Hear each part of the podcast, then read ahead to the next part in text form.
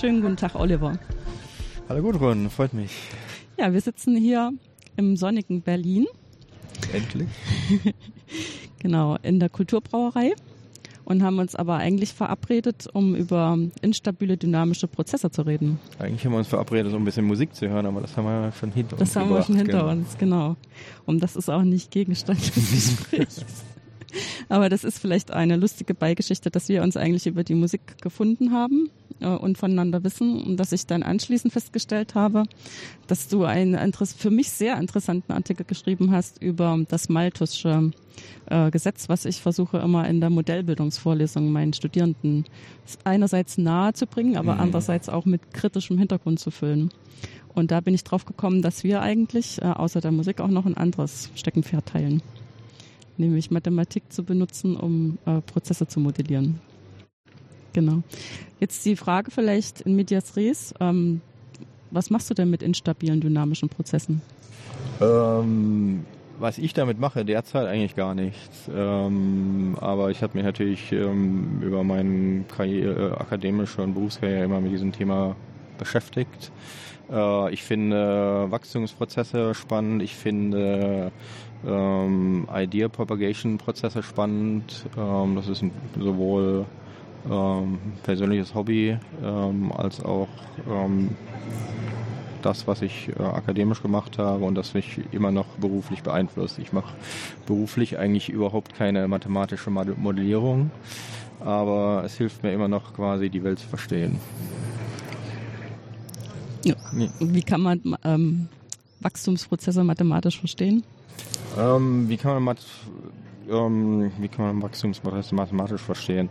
Ähm, womit ich mich selber da sehr beschäftige, vielleicht auch ein bisschen, um ein bisschen auf meinen, meinen ähm, Herkunft ein bisschen zurückzubringen. Ich beschäftige mich eigentlich mit Entscheidungsprozessen, insbesondere auch mit, mit kollektiven Entscheidungsprozessen.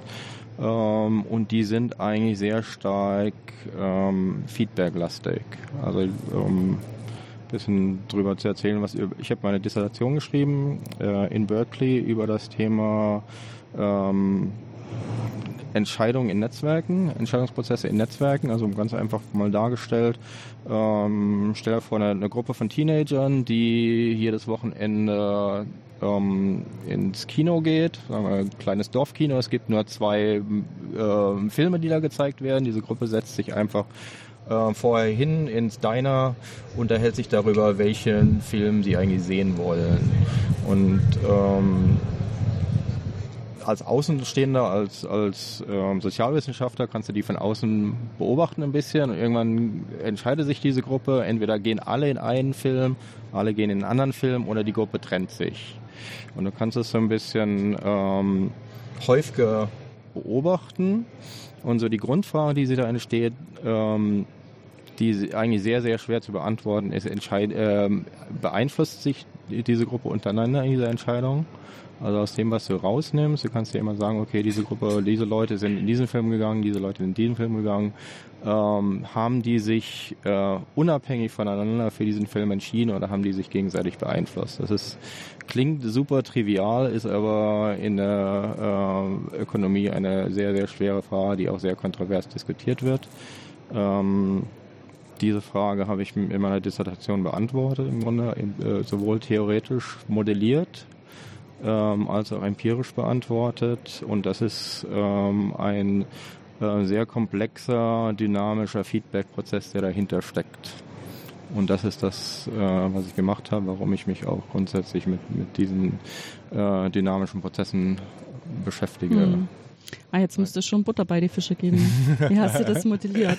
ähm, ja, da kommen wir wieder auf Karlsruhe zurück. Ähm, das haben wir, haben wir uns ein bisschen vorher unterhalten. Ich bin Karlsruher Wirtschaftsingenieur, habe dort auch meine, meine Diplomarbeit geschrieben über neuronale Netze in den 90er Jahren. Und eins der, der spannendsten neuronalen Netze, die ich da kennengelernt habe, ist die Boltzmann-Maschine. Ähm, das ist ein, ein stochastisches Feedback-Netzwerk, ist ein bisschen obskur, also nicht das, was derzeit gerade wieder in Mode gekommen ist, aber ich fand es einfach super spannend und ich habe dann auch so ein bisschen gesagt, ähm, so wie diese Neuronen sich da verhalten, ist so sehr, kommt doch sehr nah dran, wie sich Menschen verhalten in einer Gruppe. Und es gibt in der Soziologie äh, sehr viel Literatur darüber, über dieses Thema äh, Gruppendynamik, Gruppenzwang, ähm, wie Einfluss, also in Influence in Englisch, ähm, welche Mechanismen sorgen dafür, dass sich Gruppen anders entscheiden als Individuen? Äh, in der Ökonomik gibt es das überhaupt nicht. Da ist diese, diese Grundaussage, dass, dass Menschen sich eigentlich unabhängig voneinander unterscheiden. Ich fand das immer falsch. Äh, finde natürlich aber die, die ökonomische Modellierungsweise sehr viel interessanter und habe dann dieses, diese Boltzmann-Maschine äh, genommen als äh, mathematisches Modell, um zu zeigen, äh, wie äh, sich die Gruppe verhält, wie äh, kommen wir zu einem äh, Equilibrium-Prozess ähm, und wie kann man diesen Equilibrium-Prozess ökonomisch auswerten. Ja, ist aber wirklich die Frage, wie man da zum Equilibrium kommt, weil ich meine, ja. Ähm, das ist jetzt auch mal so ganz aus der Erfahrung. Man hat das ja schon durch, äh, in einer Gruppe eine Entscheidung zu finden. Das ist mit uns genau. nicht so einfach. Das ist nicht so einfach. Deswegen, wie gesagt, ich habe äh, mich damit beschäftigt, mit, mit, mit sehr einfachen Modellen beschäftigt. Das heißt, ähm, binäre Entscheidungen, mhm. ähm, 1-0 oder ein Film, der andere Film. Dafür dagegen. Genau, ja. mhm. es kann, kann natürlich wesentlich komplexer sein. Man kann sich in, in, hier in einem Multiplex in Berlin um äh, 25 Filme von Film, 25 Filmen einen aussuchen. Das ist ein, auch ein interessanter Prozess, aber mir zu komplex. Also ich mhm. habe das ganz einfach genommen. Ähm, das eine oder das andere. Jeder hat diese Entscheidung. Jeder, äh, bevor er sich trifft, äh, mit der Gruppe hat schon so eine Tendenz. Mhm. Also ich habe es einen, einen, Bias genannt. Also mhm. das wäre im, ökonomischen Sinne eine Präferenz. Mhm. Äh, ich habe gesagt, als, als theoretische Aussage dazu kommt noch ein, ein Influence-Faktor, ein Einflussfaktor, dass du ähm, eine Präferenz darüber hast, mit wem innerhalb der Gruppe du diesen Film sehen wirst. Und so in einer Gruppe von Teenagern hast du natürlich so äh, Pärchen oder auch Ex-Pärchen oder Leute, die sich nicht so sehr mögen. Also hast du so eine, so eine recht äh, heterogene Struktur. Ähm, sowas gab es in der Ökonomie eigentlich noch nicht. Also äh, ich habe halt ein bisschen auch graphentheoretischen Hintergrund. Das ist eigentlich relativ selten. Das heißt, ich konnte mich einfach mit dieser Frage beschäftigen, was passiert, äh, wenn diese Gruppenstruktur heterogen ist, werden, treffen, werden dann andere Entscheidungen getroffen, als wenn äh, die Gruppenstruktur homogen ist. Äh, wie teilt sich die Gruppe auf? Und das ist ähm, das Modell dahinter. Also wenn du mal von der Boltzmann-Maschine weggehst, äh, äh typisches äh, spieltheoretisches ähm, Equilibrium-Suche. Equilibrium äh, ist nicht ganz so einfach, also ist kein typisches Nash-Cournot, das ist sondern ein, ein sogenanntes, äh, ein sogenannter stochastischer, stabiler äh, Zustand. Das heißt, ähm, das ist einfach eine Situation, die Gruppe kommt zusammen, jeder signalisiert seine erste Präferenz.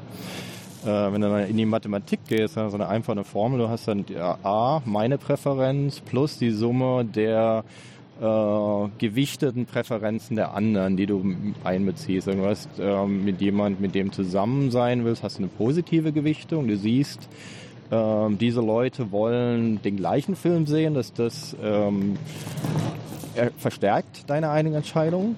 Oder es sind Leute, mit denen du zusammen den Film sehen willst, aber die wollen den anderen Film sehen. Das heißt, die haben dann quasi, entscheiden sich für das andere. Das würde dann quasi deine Entscheidung in die andere Richtung wegen. Und das ist dann einfach eine Summierung.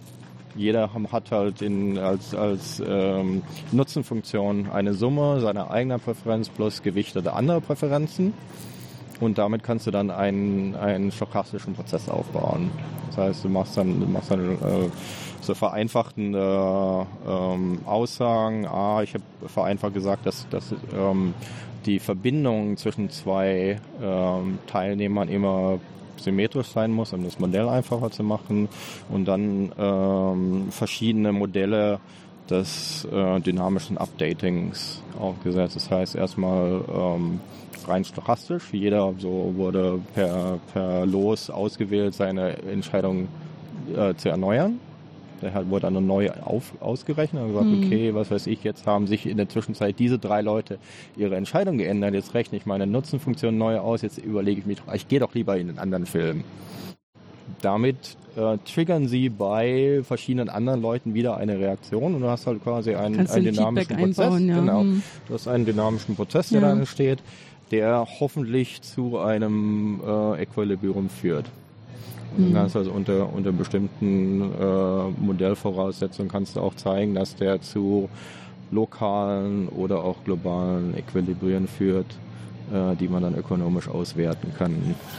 Ich weiß nicht, ob das für die für Mathematiker noch interessant ist, was dafür. Na, was heißt, Ökonom was heißt denn ja. äh, ökonomisch auswerten? Ähm, du willst ja natürlich, die Frage, die dahinter steht, ist einfach eine, die ökonomische Effizienz. Mhm. Ähm, ähm, ist diese Entscheidung ähm, A für die Gruppe die beste?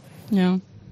B, ähm, diese die, es gibt ja dieses, dieses äh, Kernaxiom in der Ökonomie, das äh, Axiom of Revealed Preference, dass sie quasi ähm, darauf im Grunde die gesamte, gesamte Entscheidungs ähm, in der, in der Ökonomie aufbaut, dass die Präferenz, die wir beobachten können, oder die, die Entscheidung, die wir bei einem Einzelnen beobachten können, auch ihre Präferenz widerspiegelt.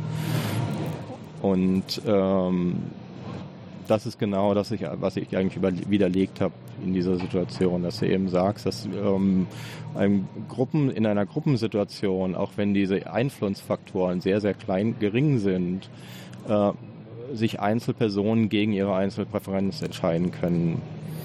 Äh, damit fällt ein ganzes Kartenhaus in der Ökonomie in sich zusammen. ja, aber ich würde sagen, das klingt trotzdem einigermaßen realistisch. Das hat, glaube ich, jeder schon mal erlebt und vielleicht sogar an sich selber erlebt, ja.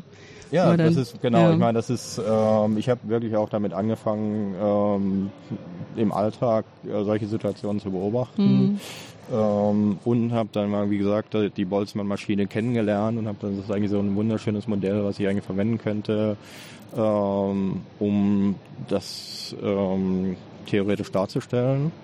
Dann hat es ungefähr noch mindestens drei Jahre gedauert, das irgendwie so den, den Ökonomen schmackhaft zu machen, äh, weil die halt sehr viele Sachen dann einfach noch gar nicht gekannt haben. Einfach mhm. die, wie gesagt, die Graphentheorie äh, war damals in Ökonomen auch völlig fremd. Inzwischen haben sie auch schon ein bisschen so mit, mit äh, Netzwerkexternalitäten, äh, können sie was anfangen. Ähm, da ist sehr viel passiert. Allein auch die, die neuronalen Netze, die fanden sie auch nicht so spannend. Mhm. Ähm, ja, ist wahrscheinlich war, auch so ein bisschen ja. schwer durchschaubar, was da wirklich passiert. Und dann ist es auch schwer akzeptabel, irgendwelche ökonomischen Entscheidungen darauf beruhen zu lassen. Ne? Ähm, ja, also was halt auch sehr, sehr neu war, ist im Grunde, es gibt in der Spieltheorie natürlich ähm, Scheidungsbäume. Hm. Das heißt, es gibt eine bestimmte Sequenz der, hm. der Interaktionen. Ähm, was ich dann halt gemacht habe, ich habe gesagt, es ist kein Entscheidungsbaum, den wir da haben, es ist ein Entscheidungsgraph. Ja.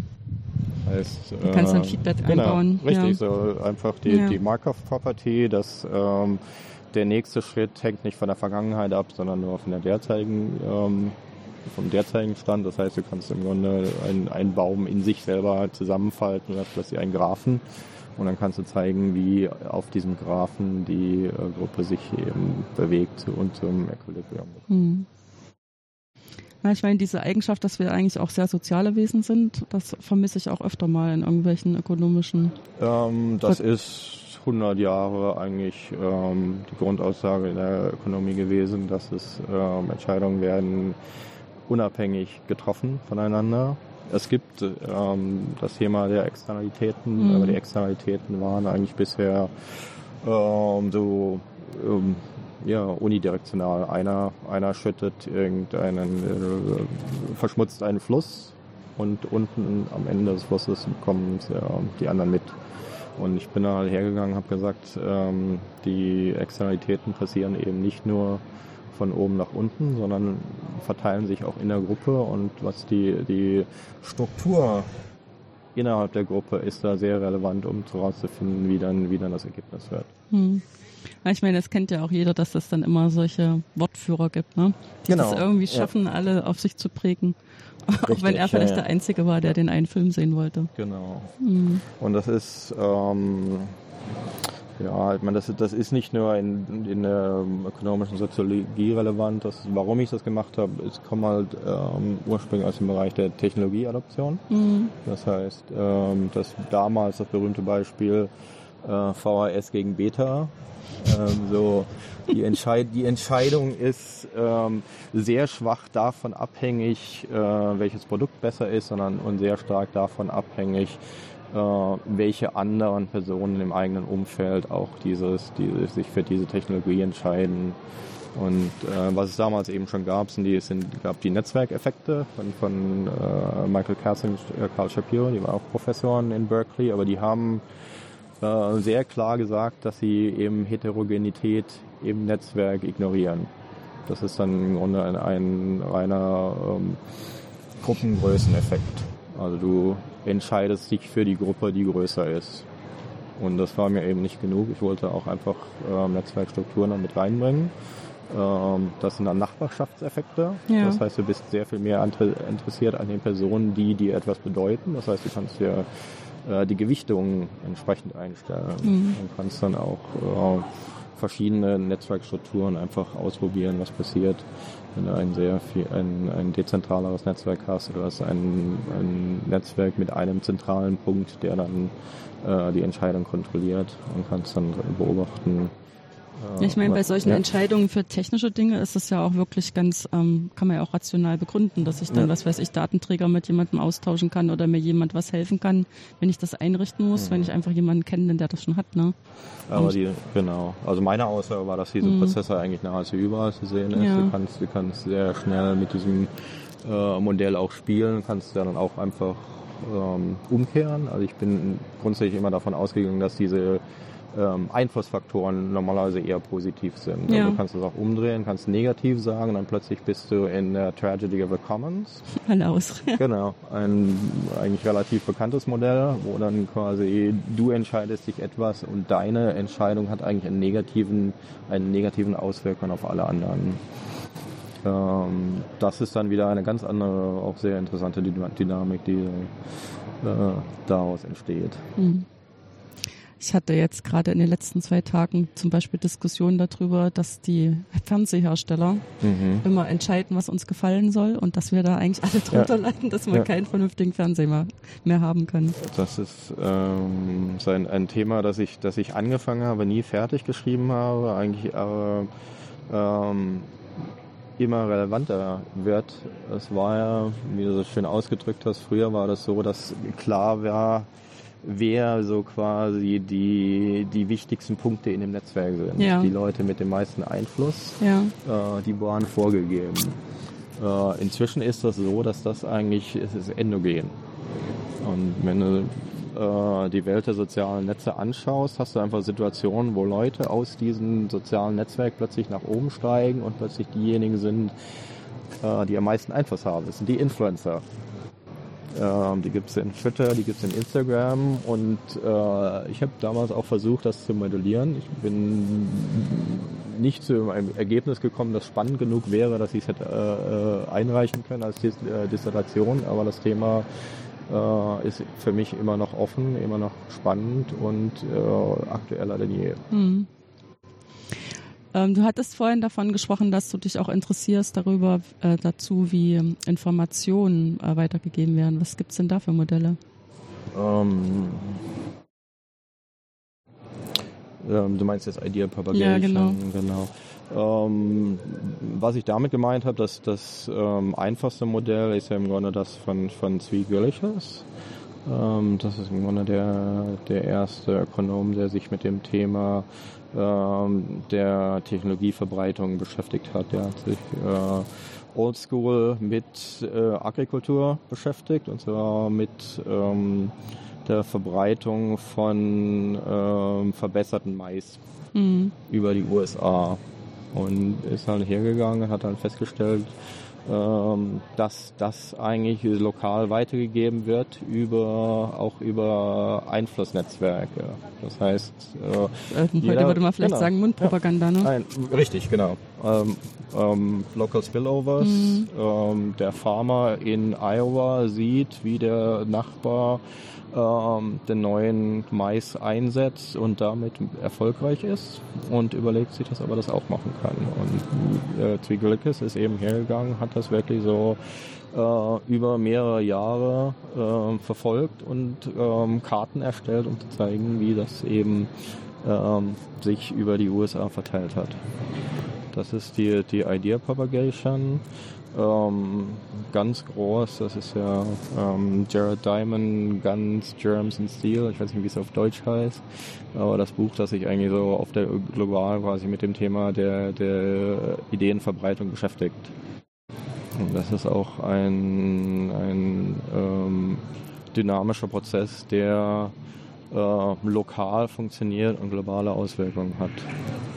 Ähm, ganz groß ist eigentlich so einer der wichtigsten ähm, Forscher für mich war Thomas Schelling. Mhm. Ich weiß nicht, ob du den kennst. Nee. Ähm, einer der möglicherweise faszinierendsten Charaktere des 20. Jahrhunderts, sehr, sehr einflussreich in der Zeit des Kalten Krieges, war auch im, im Weißen Haus. Ähm, hat ähm, sehr viel früher über diese dynamischen Prozesse geschrieben als alle anderen Ökonomen. Hat sich, glaube ich, selber nie als Ökonom gesehen ähm, und hat auch ähm, im Grunde die Spieltheorie revolutioniert mit Sachen wie Credible Commitment, uh, Strategic Moves. Und ähm, er ist eigentlich so der, der Erste, der ähm, kritische Massenmodelle gebaut hat. Äh, die sind ähm, 80ern und 90er Jahren eben durch dieses Thema Technologieadoption ja. dann, dann relativ bekannt geworden. Er hat schon in den, in den 70er Jahren drüber geschrieben. Also erster, der quasi äh, kritische Masse überhaupt mal definiert hat, auch gezeigt hat, dass das ein, äh, ein ähm, es ist Increasing Returns Prozess ist. Hm. Ähm, also im Grunde sonst niemand darüber gesprochen hatte. Also und, es ist quasi nicht linear, ja, ne? Genau. Weil am, am Anfang und, ähm, und merkt man es nicht, dann ist die kritische Masse erreicht und dann genau, richtig. Geht's das, das die, dieser Mechanismus, mhm. dass je mehr Leute ähm, den Nutzen von etwas kennen, desto wertvoller wird etwas. Das ist mhm. im Grunde so der, der ähm, das Gegenmodell zur typischen ökonomischen ähm, Scarcity. Äh, je, ja, je seltener das, etwas ist, desto, desto, desto wertvoller, ist es. Das mhm. ist eigentlich nur genau die Umkehrung. Ja. Das ist etwas, was er entdeckt hat.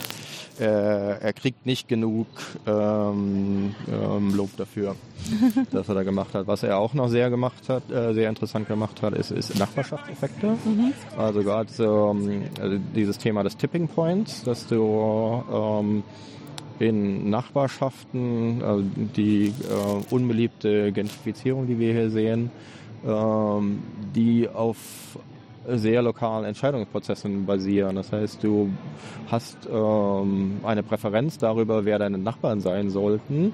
Äh, und hast wahrscheinlich auch so eine gewisse Toleranzbreite. Äh, wenn die in deiner kleinen Nachbarschaft, diese drei, vier, fünf, sechs Leute, die neben dir wohnen, äh, außerhalb deines Toleranzbereichs ist, dann fängst du auch an, dir zu überlegen, auszuziehen. Ähm, das ist in den USA natürlich noch, noch wesentlich schlimmer mit, mit Racial Segregation. Äh, aber natürlich erleben wir es in Berlin genauso, diesen Mechanismus. Ähm, das hat er ganz einfach mal modelliert auf einem Schachbrett. Mhm. Äh, damit hat er sich in der, in der Also so benachbarte Felder sind dann irgendwie Genau, Nachbarn, richtig. Du ja. hast bis mhm. eine, eine Position, du schaust halt, was die vier oder acht Nachbarn machen und entscheidest, hier gibt es ja auch diese, diese Game of Life Spiele, die ja. auch ähnlich funktionieren. Äh, das hat er, er erfunden. Ähm, das erstaunlich ist, wie hm. viel Dynamik da möglich ist. Ne? Richtig, und da, mhm. da ähm, kannst du natürlich sehr viel machen. Er hat, äh, wie gesagt, super einfache Modelle immer gebaut, sehr illustrativ, hat sich damit in der ökonomischen äh, Gemeinschaft unbeliebt gemacht, weil die sehr gerne äh, komplex mathematische Modelle mögen. Das war ihnen den meisten zu einfach, was er gemacht hat, aber wie gesagt, was er gemacht, ich habe es auch ein bisschen komplizierter mathematisch dargestellt, aber im Grunde basiert sehr viel äh, von dem, was ich gemacht habe, auf dem, was, was er äh, mal erstmal angedacht hat. Mhm.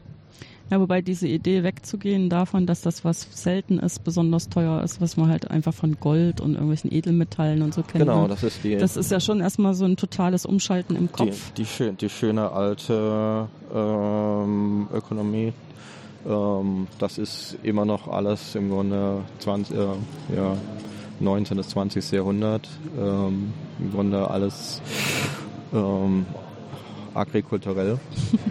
ja, da geht es sehr viel um Säckereis.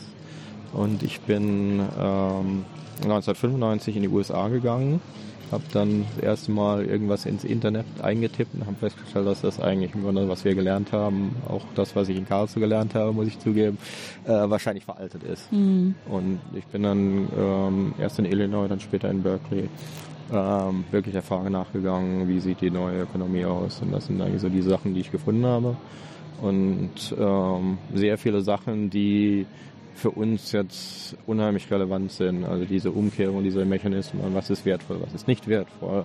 Äh, zum Teil in den 70er Jahren oder auch zum Teil schon in den 30er Jahren modelliert worden, äh, waren einfach nicht so super interessant, weil äh, damals galten sie einfach noch nicht oder galten nur in irgendwelchen Nischenbereichen. Inzwischen erstmal eine Art ja, Gedankenexperiment. Ne? Genau, mhm. richtig. Inzwischen sind das ähm, milliardenschwere Geschäftsmodelle. Ja, was wäre denn ein Beispiel für so ein milliardenschweres Geschäftsmodell? Ähm, ja, ich meine, Facebook ist im Grunde die ganz offensichtliche Ausprägung eines, eines Einflussnetzwerks. Hm. Das ist wirklich dieser Mechanismus und ähm, die Frage, die, die ich immer wieder gestellt bekomme, ist im Grunde, wie baut man sowas etwas auf?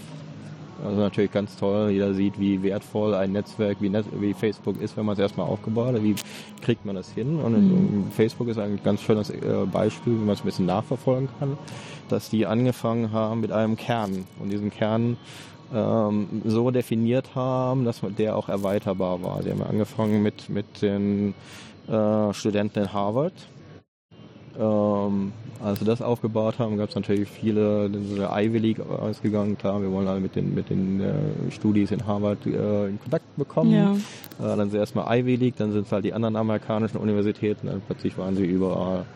Äh, und das sind solche Mechanismen und das ist eigentlich da, äh, wo meine Arbeit auch aufsetzt, wo die Struktur eben wichtig wird plötzlich. Das heißt, ähm, ich habe ja dann, dann sehr viel in, in äh, Thema ähm, neue Mobilität gearbeitet. Da gibt es ganz offensichtlich die Beispiele Car2Go, Drive Now ähm, oder auch ähm, inzwischen Uber. Äh, wie bekommst du so ein Netzwerk hin, dass das äh, wirklich ähm, akzeptiert wird? Mhm. Also musst du irgendwo anfangen äh, und dann fängst du am besten, du musst halt überlegen, wo genau kannst du anfangen, äh, wo die Leute mit relativer Sicherheit, ähm, wenn sie ein Fahrzeug suchen, auch eins bekommen und dieses Fahrzeug auch dahin nehmen können, wo sie bekommen. Äh, und dann kommst du in diese Mechanismen. Ja, das heißt, das, das muss genau. erstmal lokal funktionieren. Richtig, ja. Und das muss dann irgendwie skalieren. Ja, also eher, genau, richtig. Also mhm. Also eher so, anstatt äh, viele Autos über Berlin zu verteilen, fängst du lieber an in Schöneberg. Zum Beispiel. Ist, äh, genau, Wobei ich jetzt äh, keinerlei ja. Kodierung in Schöneberg erkenne, außer nee, dass es ein Stadtteil war, ist. Genau, ich habe jetzt das nur als Beispiel, warum ja, Schöneberg. Ähm, das ist dann, das ist eine Frage, wo du dann wahrscheinlich sehr viel Zeit drauf verwenden wirst. Wo fängst du damit an? Mhm. Ähm, aber das kann natürlich über Erfolg oder Misserfolg von solchen äh, Projekten entscheiden. Und ähm, so dieses berühmte Chicken or Egg Problem dass du dreien hast. Das haben Beißt sich dann jeder nahezu, alle, ja. alle, nahezu alle, die sich äh, in diesem Bereich rumtummeln und das sind halt sehr viele. Ja. Ist das jetzt tatsächlich hilfreich, wenn man so einen Hintergrund hat und äh, versucht, ein neues Geschäft aufzusetzen? Oder ist es nicht eher hinderlich, wenn man zu viele Modelle kennt und sich dann äh, fürchtet, irgendwas davon anzuwenden? Ähm, ich finde es unheimlich hilfreich hm. in dem, was ich mache.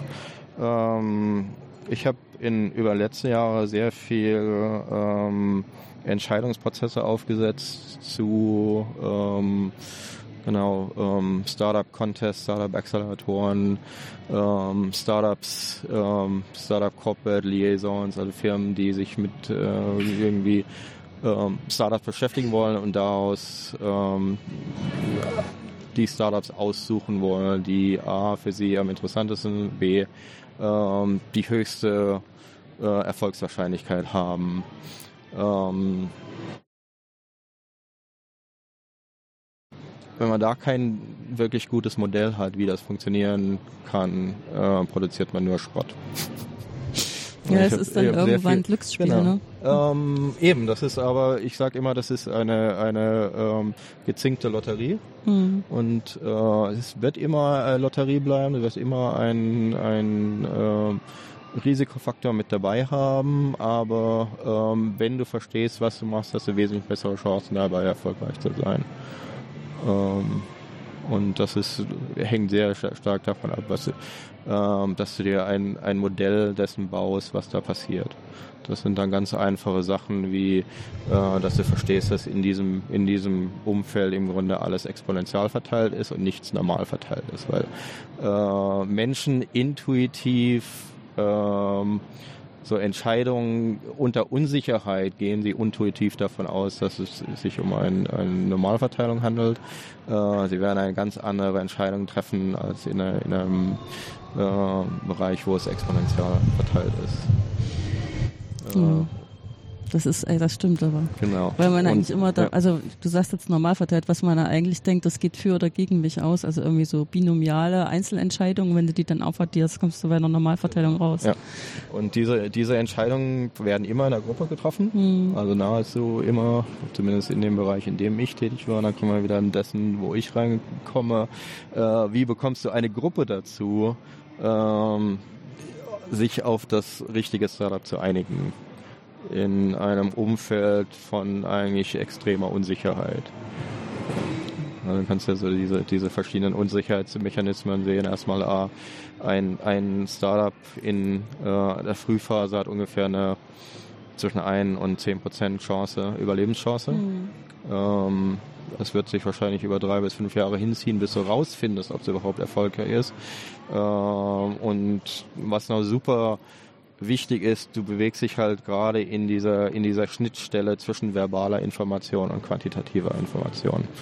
Das heißt, du kriegst, kriegst einen Vorschlag eingereicht, diesen einen verbalen Vorschlag eingereicht, den musst du so quasi mental in eine, in eine quantitative Information, also in eine Note oder irgendwas anderes mhm. umformulieren. Damit man sie dann rein kann. Genau. Mhm. Und du hm. hast halt ähm, fünf, sechs Leute, die, die entscheiden. Und du darfst halt nicht den Fehler machen, dass äh, du dir irgendwie den Durchschnitt dieser fünf, sechs Entscheidungen nimmst, weil du dann produzierst du mit nur Mittelmaß. Und das ist genau das, was du nicht haben willst, weil ein mittelmäßiges Startup ist mit Sicherheit nicht, nicht erfolgreich. erfolgreich ja. ähm, das heißt, ähm, das modellieren zu können und auch nur rein theoretisch modellieren zu können, um solche Prozesse aufzusetzen, äh, ist extrem hilfreich für mich. Und ich mache ich mach da nicht wirklich explizit mathematisch was. Es ist, mein Vorteil ist, dass ich eben verstehe, wie, die, wie der Unsicherheitsraum aussieht. Oder der Wahrscheinlichkeitsraum aussieht. Ja. Ja, ich meine, das ist letztendlich auch immer so eine Wette auf die Zukunft. Ne? Und genau, richtig, ja. Was man eigentlich ähm, rausfinden muss, sind schon die Ideen, die sich von anderen unterscheiden und mhm. trotzdem tragfähig sind. Ne? Und wo letztendlich auch eine Konstellation ringsrum ist, dass der sich nicht gegen die Wand fährt aus anderen Gründen. Ne? Ich meine, ähm, das ist einfach, du hast ähm, als Unternehmen, das mit Startups irgendwie was tun will, hast mehrere Millionen meistens zur mhm. Verfügung. Äh, du musst halt versuchen, diese mehrere Millionen so zu verteilen, dass am Ende so viel wie möglich rauskommt, mhm. rauskommt. Und setze dann mehrere Millionen auf ein Startup das ähm, versuchst du es zu verteilen. Ja. Du hast natürlich dann auch eine Dynamik. Du machst das ja meistens über drei oder vier Jahre. Das mhm. heißt, versuchst mit, mit äh, kleinen Geldern anzufangen, dann rauszufinden, was machen diese Startups mit den kleinen Geldern. Du hast einen, einen, einen recht ähm, komplexen, äh, dynamischen und interessanten Entscheidungsprozess den du da aufbauen kannst. Und ähm, wenn du dann ein bisschen einen spieltheoretischen Hintergrund hast, hilft dir schon sehr viel. Ja guckst du dir da jetzt eigentlich noch so ein bisschen dabei zu, ähm, also sozusagen mit einem Abstand von drei, vier Jahren rückblickend, äh, das war, äh, meine Entscheidung war richtig oder dann äh, verwundert, ähm, nee, irgendwie hat das doch nicht so funktioniert? Natürlich, ja. Ich meine, ich, ähm, wie gesagt, ich bin 95 in den USA gegangen, 97 in Silicon Valley gegangen. Ich habe ähm, zwei Generationen von Startups ähm, gesehen, die ähm, oder zwei Wellen im Grunde den ersten Hype 1999 mitbekommen und jetzt inzwischen den wieder. Ähm, habe sehr viele Freunde gehabt, die selber Startups gegründet haben, haben sehr viele Freunde gehabt, die äh, gescheitert sind. Ein paar, die wirklich sehr erfolgreich geworden sind damit.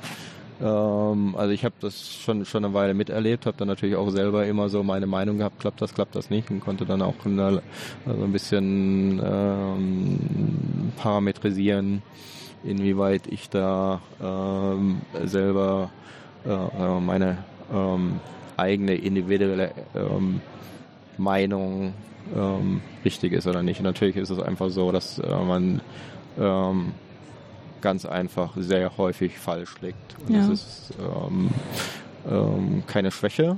Ähm, ein, die besten Venture Capital Firmen äh, hauen ganz kräftig daneben. Kannst jeden Venture Capitalist in, in, in, Silicon Valley fragen, die werden dir erzählen, wie sie ähm, Facebook oder ähm, Twitter oder Uber eben abgelehnt haben. Haben die alle mal gemacht. Mhm. Geht ihnen alle so. Das ist halt, ähm, das muss äh, in der Aggregation funktionieren. Das heißt, das Geld, das sie zur Verfügung haben, müssen sie so einsetzen, dass äh, im Gesamtergebnis mehr Gewinner äh, bei rauskommen oder genug Gewinner dabei rauskommen, die die ganzen äh, Mieten finanzieren nicht, nicht nieten als Startups, möchte die Leute jetzt nicht nee, nee. Äh, schlecht ja, das hängt auch von zu vielen Sachen ähm, ab. Erfolg, genau. Erfolglose äh, mhm. Versuche der Firmengründung. Ja. Und das ist ähm, im Grunde ein, ein typischer Lotterieprozess.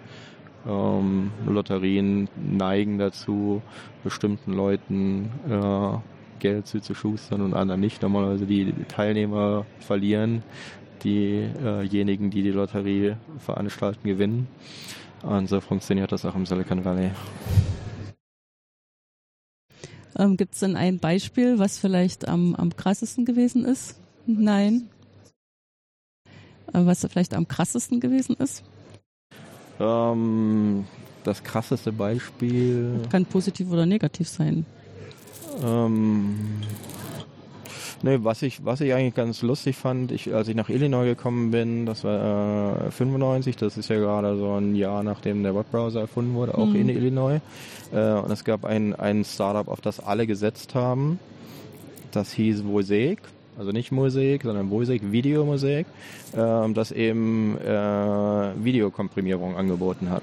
Also die Möglichkeit, Videos übers Internet zeigen zu können. 1995 war das revolutionär. Klingt eine geniale Idee. Genau, ja. super, super geniale Technologie. Die ganze Uni war dahinter, hat gesagt, das ist total geil. Mhm. Ähm, das wird das nächste große Ding. Ähm, ist im Grunde total gescheitert.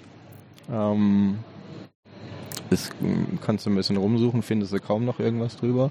Ähm, die gleiche Technologie aus dem gleichen Institut in der University of Illinois, äh, ein paar Jahre später, äh, wurde zu einem Startup namens YouTube.